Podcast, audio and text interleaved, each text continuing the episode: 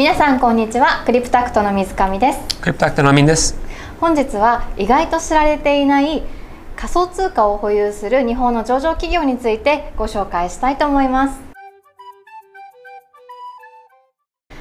アメリカのテスラ社がビットコインを保有していることは有名なことですが意外にも日本企業の中で例えば高級居酒屋店を経営するような企業が仮想通貨を保有したりとちょっとびっくりする事実がありましたのでぜひそれを弊社の専属アナリストとアミンと交えてお話ししたいと思います。よろしくお願いします。はい今私とアミンはちょっと一緒の部屋にいますが、あの弊社専属のアナリストの西村は？リモートで参加している状態です。お願いします。お願いします。村です。よろしくお願いします。はい。とまあ、ちょっと簡単にまずにあのマミさんが書いてくれたこのリポートの背景を少し説明すると、えーまあ、我々があのクリプタクト社があの提供している投資家支援プラットフォームにあのおいては、えー、皆さんに、えー、のためになるような、えー、良質なコンテンツ作りに、えー、最近私と斉藤はかなり力を入れているんですけども、あのその一環で、特に今回、あの決算発表がいろいろあったあの日本の本決算だったりとか、まあ、12月決算だと1月1四半期だとか、その決算資料を私がいろいろ見渡してたら、えー、確かあのグミだったと思うんですけど、だから普段だか見てた決算書の中に、えー、教育経産省に、えー、暗号資産評価益っていうのが、えー、出てきて、あれ？って思ったところ、えー、もっとあるのかなっていうような発想が出てきて、上場企業さんの単身すべてに検査検索をかけてですね、そこに該当するようなものを探して、あのマミさんに相談したら、えー、結構まあ面白い話があるんじゃないかっていう、えー、話題になってですね。で、それを、まあ、ベースに、えー、ちょっと今回、あの、マミさんが徹底的に、えー、16社、その中で、えー、まあ、7社にハイライトを、スポットライトを当てたようなリポートを書いてくれて、えー、その中身に触れていきたいと思います。全銘柄、4000銘柄、今日。全部そうですね。あの一括一括検索で、一括検索かけてみました。はい、はいあの一番最初に、あのまあえー、このリポートを書くあのにあたって、まみさんもいろいろこう、えーまあ、調べたり、えー、特に暗号資産周りのところにもいろいろ触れていただいたので、はい、その、えー、中身を少し紹介してください。はいえー、そうですね。あのまず私はもともと日本株式が専門なので、えーと、暗号資産についてはそんなに詳しくなかったので、まあ、まずビットコインどのぐらいの、まあ、チャートっていうか値動きあの、まあ、過去、そうですね、2017年から2018年の際に、えー、送り人っていうえこういう言葉生まれたと思うんですけれども、この時がまず第一次、まあ、ビットコインブームっていうふうに言ってもいいと思うんですけれども、その後しばらく、まあ、レンジトレーディングで、えー、2020年に入って、まあ、前回の高値、まあ、日本円で194万円ですけれども、これが、えー、この間の年末、ここまで回復して、その後は本当に説明のつかないような上昇っていう感じでしたよね。はい、でそれが企業にとっては評価益あるいは売却した企業にとっては売却益という形でかなりこう底上げになっている企業特に財務的に苦しい企業なんかにとっては底上げという形で来ましたけれどもやはりあの5月半ばの、えーとまあ、イーロン・マスクさんの発言から急落しまして、はい、今は何て言うんでしょうね。逆スパイラルのリスクが一番高くてで特に一番あの一番注意した方がいいんではないかと思うのは個人とは違って個人というのは売却しなくても期末の評価益に対して、えっと、税金納めなければいけないので、この辺のスパイラルに耐えられない企業も残念なんですけれども、といので私の感想ですね。かなり際どいところにフォーカスされてたんですね。そうですね。はい。その中で、えっと、じゃあもう、えー早速ですけど、はいえーその7社のえー最初からちょっと一言それぞれ、えーはい解説いただければと思います。1番目があのきっちりホールディングスさんで、えー3082。こちらはですね、えっと高級居酒屋のきちり、えーあとはハンバーグとか、まあ、飲食業ですね、コロナ、新型コロナ発生以来、2020年6月期も赤字決算だったんですけれども、えー今期も残念ながら、まあ、赤字予定ということで、えーそうですね、財務的にすごくきつい状はい。況になっていらっしゃいまして、肺のかなり膨らんでいらっしゃるということで、えー、とそういう状況の中で、えー、と暗号資産の評価益を、えー、と2021年6月期第3四半期決算で3743万円計上なさってるんですね。でこれに対してのまあ課税がだいたい19点数パーセントから23.4%結構キャッシュフロー的にきつい状態なので大丈夫なのかなっていうのは感じています。私もこの、まあ、い飲食店をやってるところがビットコインとか暗号資産を持っていることが、まあ、かなり意外だったのでアメリカでも割と、えー例えばテスラ社は、まあ、なんといっても、まあ、マスクさんは IT に強い人なんだし、まあ、うんあのよく他の有名なマイクロストラテジーさんとかも、えーまあ、IT 企業なので基本的になんだろうテクノロジー寄りの会社が保有するのかなと思ったらもう思いっきりなんだろう、うんい居酒屋が出てきてしまいましたので、非常にあの想定外でした。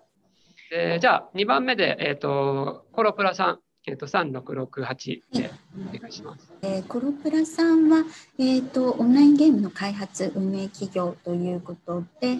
投資事業の方も行っていらっしゃいまして、まあ、こちらの企業の場合財務的にはあの、まあ、暗号通貨関連の課税っていうのはすごい負担になるとは思わないんですけれどもあの、まあ、任天堂任天堂さんからえー、と特許侵害で訴えられているということもありましてこちらの方が高いリスクなのかなっていうそういう印象ですね。今現時点では、えー、と純資産が767億円、えー、とありまして、えー、とこの間の第2四半期で暗号資産売却益5億4200万円計上していらっしゃいますけれども、はい。まあ、これに対する課税というのは、この企業はあの現金の方も700億円ぐらいかな、持っていらっしゃるので、はい。まあ問題はない、あごめんなさい、623億円ですね。はい。あの暗号関連に関しては問題ないかと思っています。別の問題があるのかなという、そういう印象です。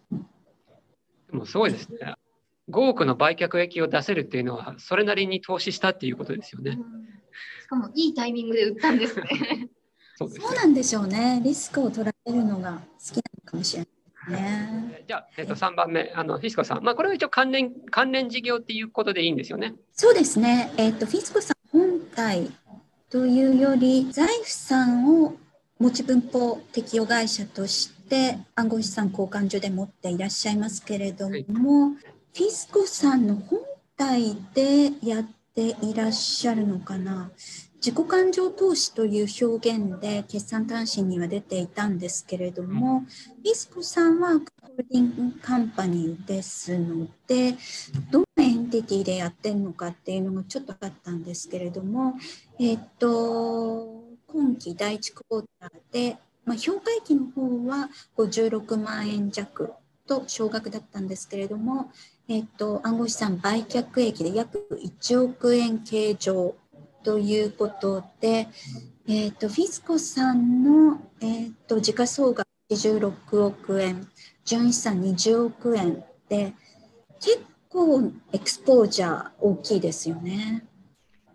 まあ、そうですね。あの今期に関しては、えーと、財産からの投資利益の貢献が大きいので、まあ、キャッシュフロー的に問題があるということはなさそうですけれども引き続きちょっと注意を要する企業なのかなというそういうふうに捉えています。多分そうですね、まあ、財産を保有している以上は、ある程度慣れてるんだなんでしょうけどねあの、まあ、仮想通貨の価格変動等もおそらく長年経験してるでしょうし。売却益と評価益で税金かかる税率って同じですか、はい、一緒です。はい、はい、フィスコさんご自身としてもフィスココインというのを発行なさってるのでやはりまあ本体での自己感情での投資なのかもしれないですね。はい、財布を保有している以上は自己感情でそこまでリスク取らなくてもいいっていう見方もあるかもしれないですね。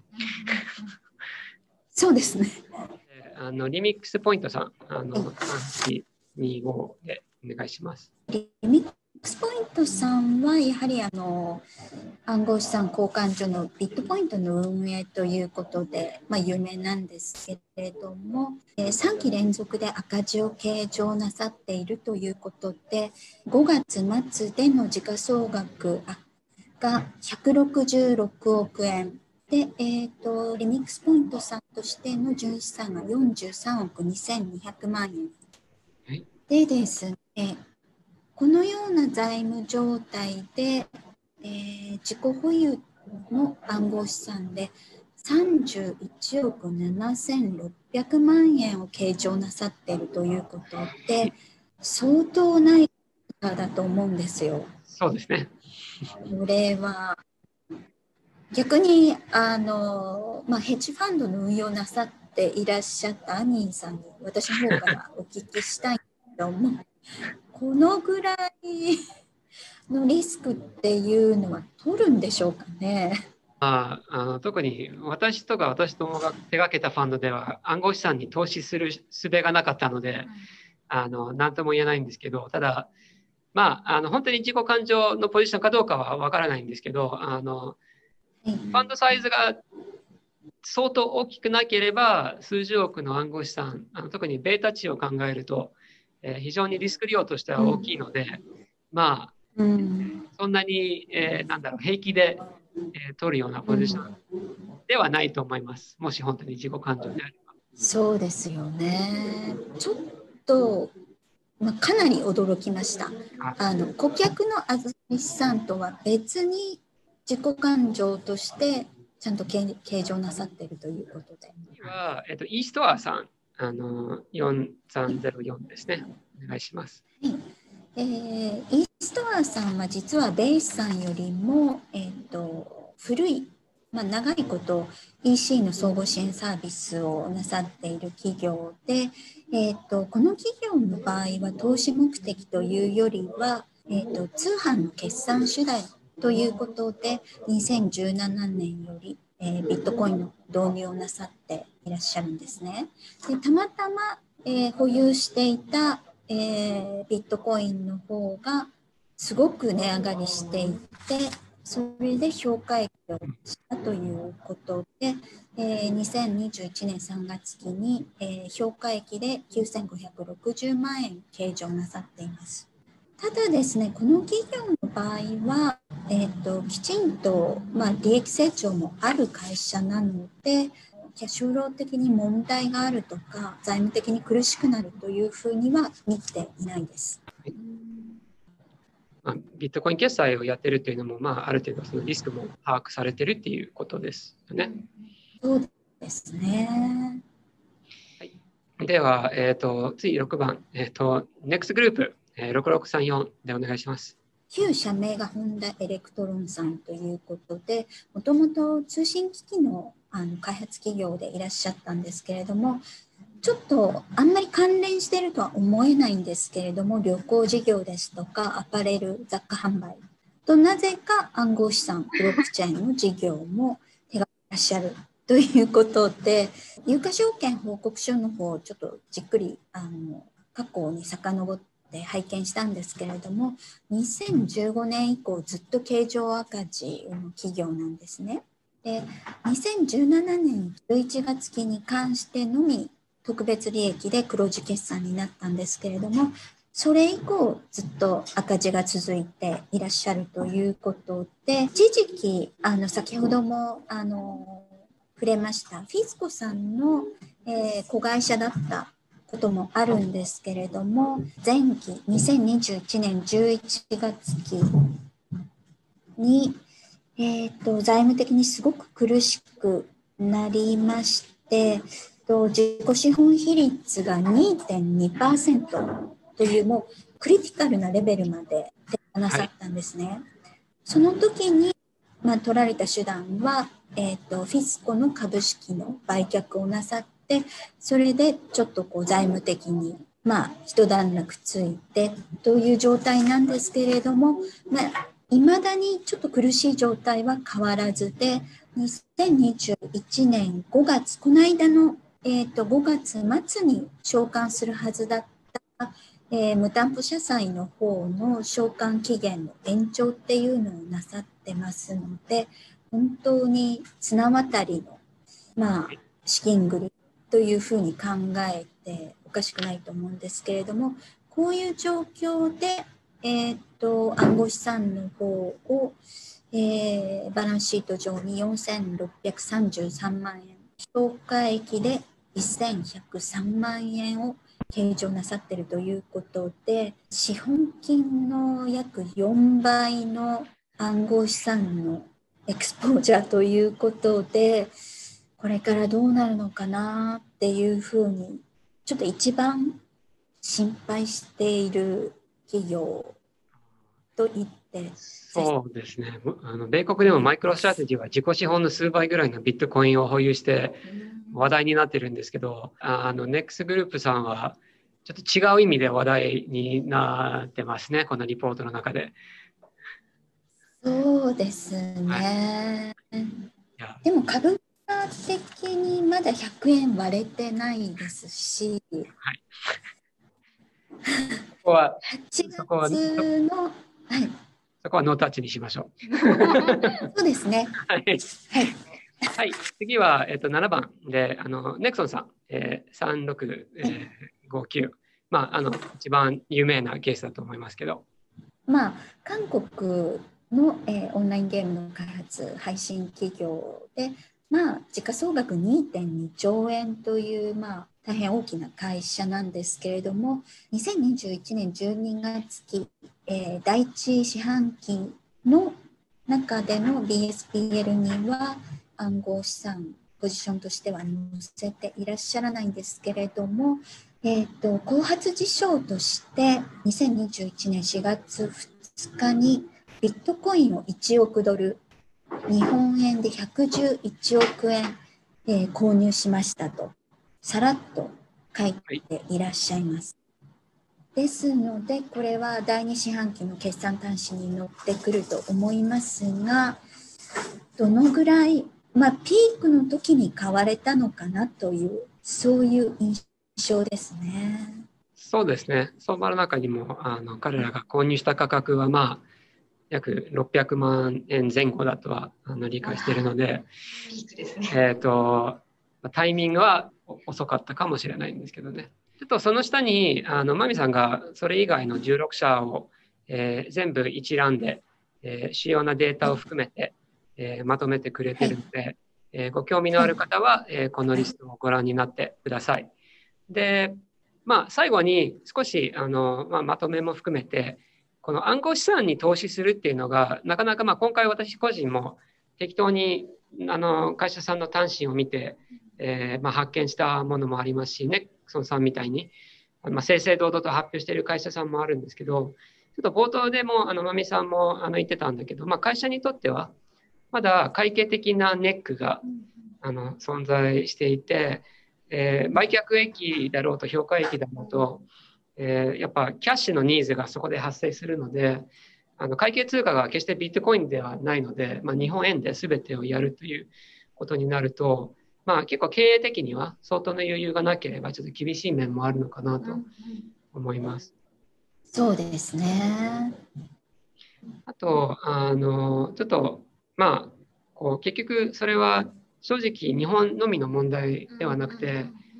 まあ、あの米国でも、あのテスラ社やマイクロストラテジー社も話題になっていて、あの僕も彼らが計算発表した時には見たんだけど、結構あの米国の会計基準 US キャップもかなり面倒くさいことがあってあの税金が発生するっていうか会計的な評価損益が発生するのでただその会計的な評価損益を計算するのが、まあ、かなり複雑であの、まあ、一番母価の低いものに合わせて計算するので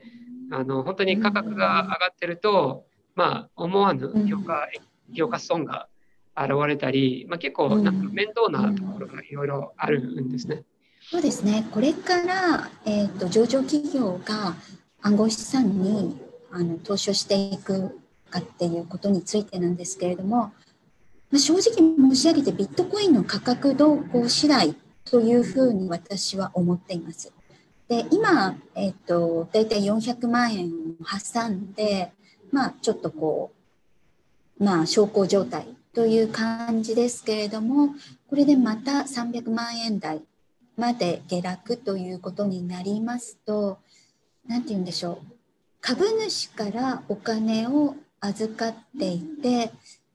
これだけボラティリティのある資産に投資するのは、それっていいことなのかなっていうのは、ちょっとアナリスト的には考えますね。と何よりあの財務的に余裕のない企業は手出しをすべきではいくらあの顧客の利便性を図るっていうまそういうあのまっとうなお気持ちもわかるんですけれどもあのそれがこう上昇している時には底上げになりますけれども